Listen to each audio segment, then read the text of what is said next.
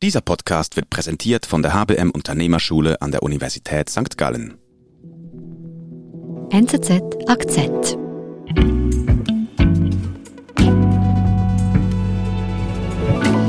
Ivo, du bist eben zurück erst von deiner Reise.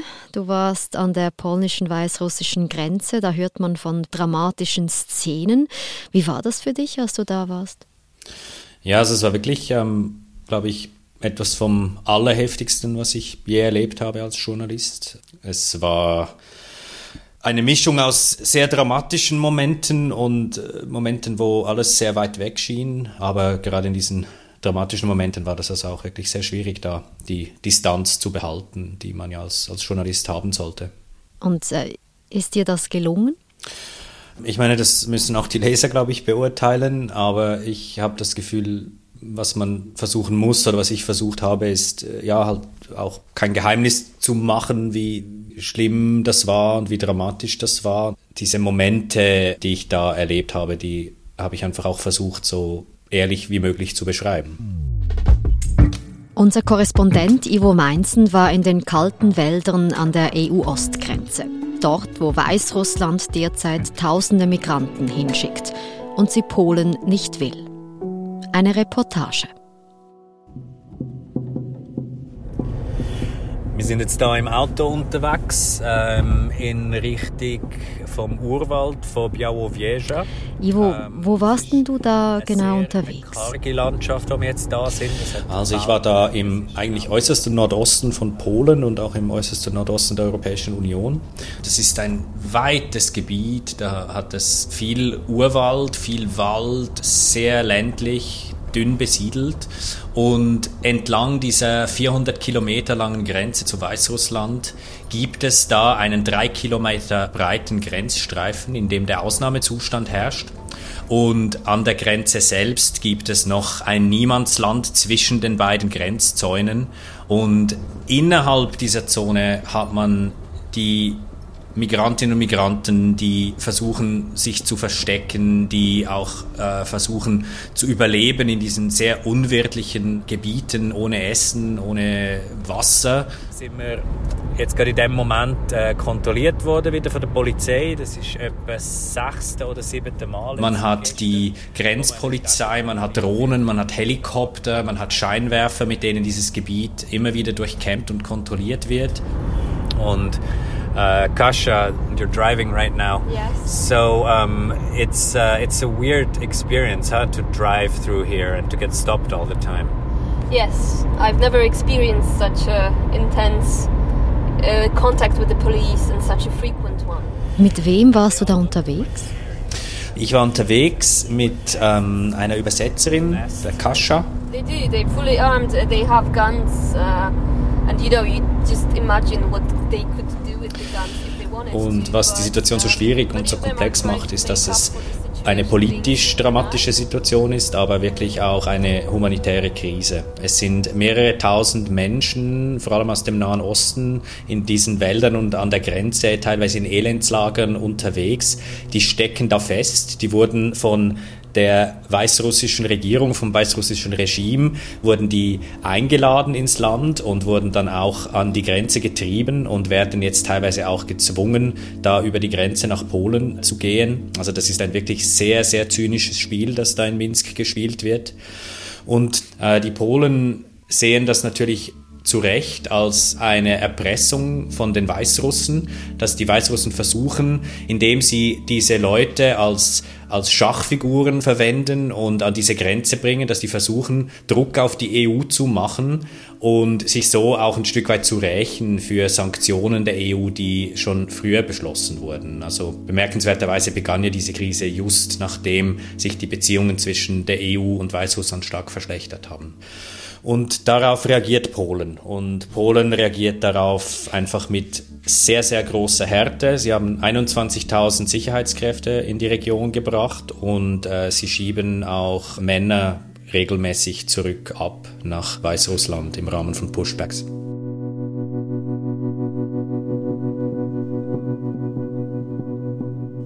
Du warst also da unterwegs in dieser Grenzregion, in diesen Wäldern. Was hast du da alles erlebt in diesen Tagen auf deiner Reise?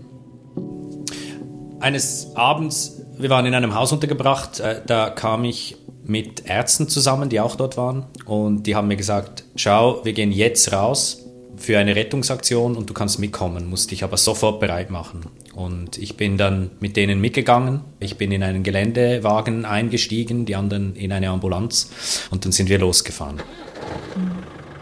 Wohin? Wir fuhren in ein Waldstück. Äh, sie hatten auf ihrem Handy eine Nachricht bekommen mit einem PIN, also mit einer äh, Ortsbeschreibung.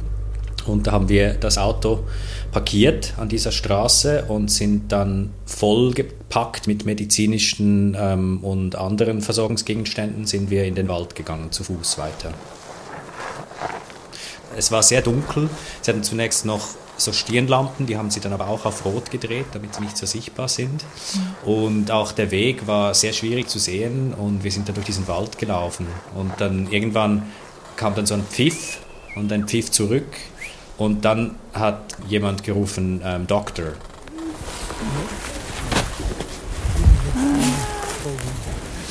Dann haben wir eine zehnköpfige Familie am Waldboden gefunden.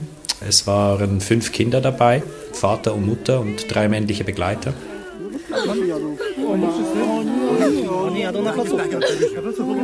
Und die Mutter war wirklich sehr, sehr krank, fast nicht mehr ansprechbar. Die hat eigentlich nur, nur gestöhnt und die Ärztin hat dann, hat dann sofort gemerkt, dass die massiv unterkühlt war hatte nur noch eine Körpertemperatur von ein bisschen mehr als 28 Grad.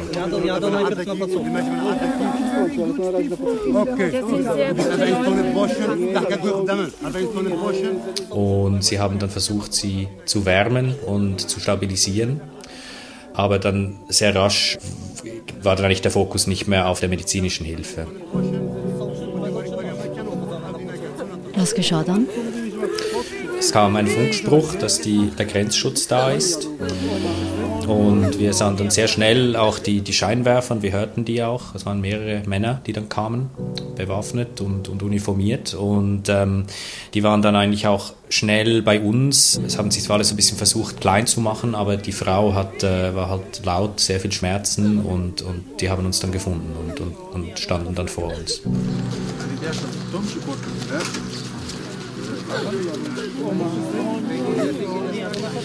Der Grenzschutz hat dann irgendwie gesagt, hey, alle jetzt ruhig und, und war noch klar, die, müssen, die werden jetzt getrennt, äh, dass die Mutter ins Spital gebracht würde.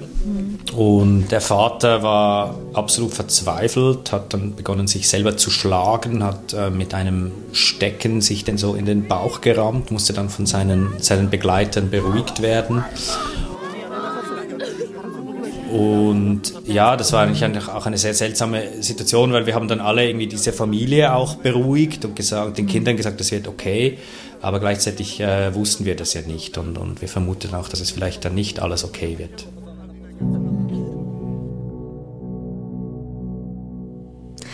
Ivo, was ist da genau los? Ich meine, das irgendwie eine grauenhafte Szene. Hier liegt eine Frau verletzt am Boden, die Grenzwächter kommen, trennen diese Familie. Wieso machen das die polnischen Grenzwächter? Also diese Familie wurde wie hunderte und tausende andere aus dem Nahen Osten mit, mit falschen Versprechen nach Minsk gelockt, dass das alles arrangiert ist, mehr oder weniger, dass das ein paar Stündchen über die, über die Grenze geht, diese Wanderung, und dann ist man in der Europäischen Union. Mhm. Polen ist mit einer Situation konfrontiert, wo an dieser Grenze, die sonst ruhig ist, plötzlich eine Migrationskrise besteht und sie wollen nicht auf diesen Druck reagieren, weil sie das Gefühl haben, dass man so erpressbar wird und dass Lukaschenko, wenn das funktioniert, wenn die Leute reingelassen werden nach Polen, dass dann in zwei Wochen oder vier Wochen einfach wieder 10.000 mehr dort stehen.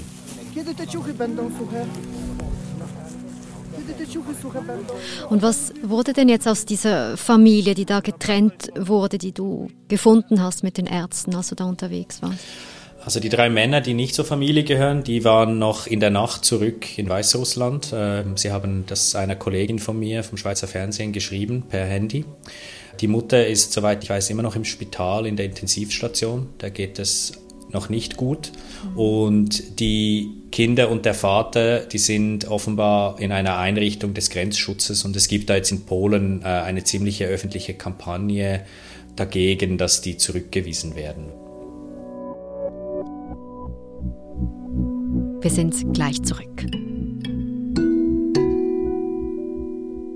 Suchen Sie als aufstrebende Führungskraft eine neue Herausforderung und wollen sich gezielt darauf vorbereiten? Fehlen Ihnen betriebswirtschaftliche Kenntnisse aus der Praxis, um im Unternehmen weiterzukommen? Dann sind Sie im Leadership Development Program der Universität St. Gallen genau richtig. Weitere Infos auf www.unternehmerschule.unisg.ch.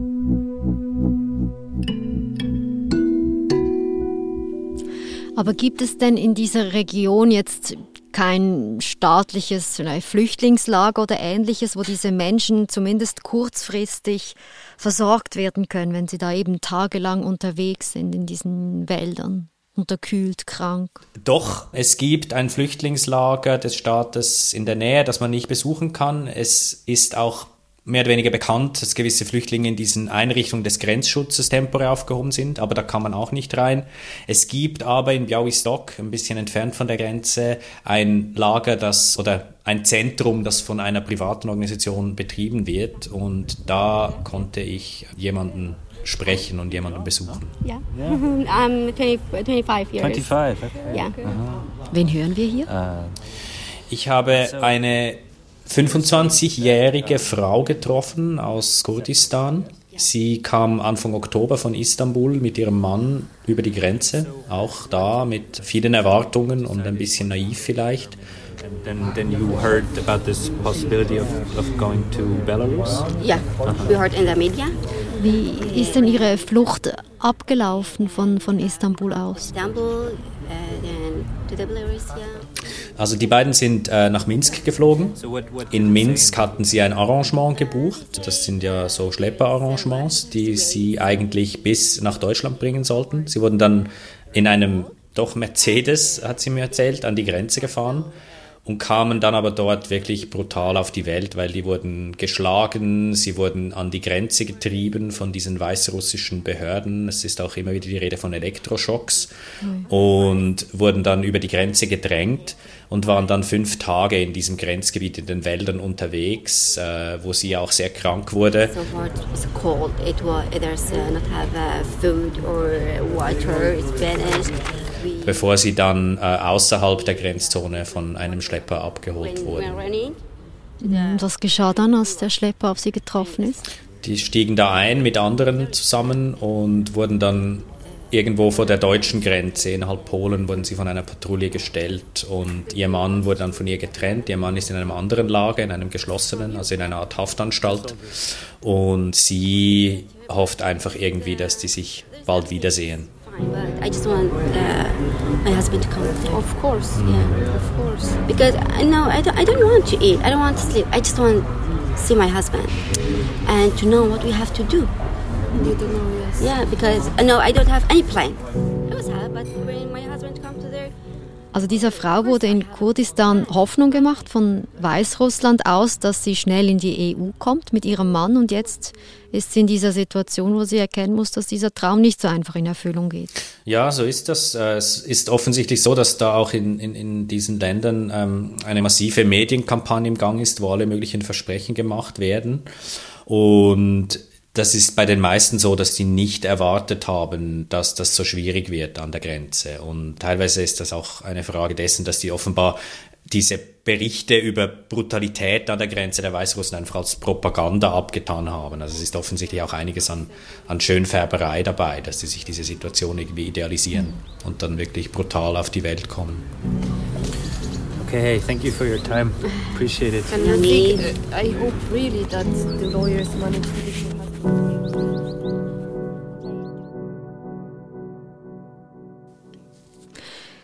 Ivo, jetzt haben wir Lukaschenko, der Menschen, wie jetzt eben diese Frau über Weißrussland einschleust in die EU. Wir haben Polen, die Regierung will diese wüste Methode von Lukaschenko nicht akzeptieren und deshalb den Migranten auch nicht helfen. Also es scheint mir doch eine schwierige Situation, weil eben helfen heißt, man beugt sich dem Druck von Weißrussland. Wenn man aber nicht hilft, dann hat man diese dramatischen Szenen, diese humanitäre Krise. Also es eine schwierige Situation. Ja, und es ist, es ist genau so. Ähm, man ist da in einer Situation, die Polen sehen sich einem sehr zynischen Regime gegenüber, das nicht zögert, Menschen als Waffen einzusetzen. Und gleichzeitig muss man natürlich auch sagen, dass man als Europäische Union ja doch äh, einen Anspruch vertritt, nicht so zynisch zu sein. Aber es ist natürlich ganz schwierig, dieses, dieser Konflikt, weil, weil da überlagert sich eine, eine, eine geopolitische Krise mit einer humanitären Krise. Und was man da wählt, äh, diese Antwort ist, ist nicht ganz so einfach zu geben. Und was denkst du denn, wird als nächstes passieren? Ich glaube, die Lage wird sich jetzt nochmal zuspitzen. Wir haben das jetzt auch gesehen, dass erneute äh, Grenzstürme da vorbereitet werden, offensichtlich auch von den Weißrussen, also offensichtlich maßgeblich von den Weißrussen. Und die werden versuchen, die Menschen da rüber zu drücken und die werden auch versuchen, das medial auszuschlachten, um die Polen unter Druck zu bringen. Ich glaube auch nicht, dass Polen das ganz durchhalten kann, diese harte Linie. Ich glaube, sie werden Hilfe leisten vor Ort. Sie werden das einfach medial versuchen so darzustellen, dass sie das quasi nicht machen oder dass das nur minim passiert. Aber ich glaube schon, dass die Polen nicht bereit sind, da einfach Hunderte von Toten im Winter in diesen Wäldern zu akzeptieren. Und die EU, die kann ja da nicht einfach nur zuschauen und Polen eigentlich ihrem, seinem Schicksal überlassen. Nein, die EU hat natürlich auch schon einiges erreicht. Sie haben auch Druck gemacht, dass zum Beispiel diese Flüge aus den Herkunftsländern teilweise eingestellt wurden. Sie haben auch weitere Sanktionen angedroht. Aber man muss natürlich auch sagen, die EU stützt diese harte Linie von Polen, weil man will einfach nicht einen neuen Krisenherd. Äh, man will nicht neue große Flüchtlingsströme und das ist inzwischen in der EU Konsens, dass man da halt auch hässliche Bilder an der Grenze bereit ist, in Kauf zu nehmen dafür.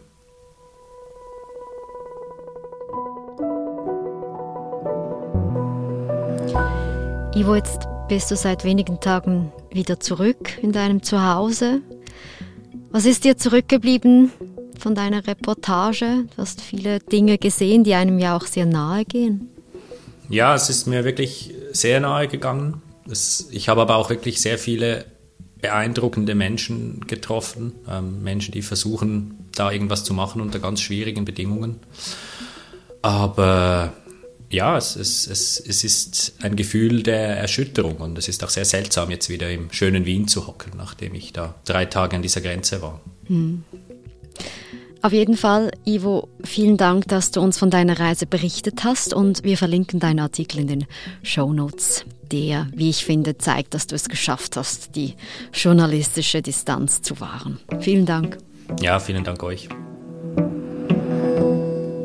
Das war unser Akzent. Ich bin Adin Landert. Bis bald.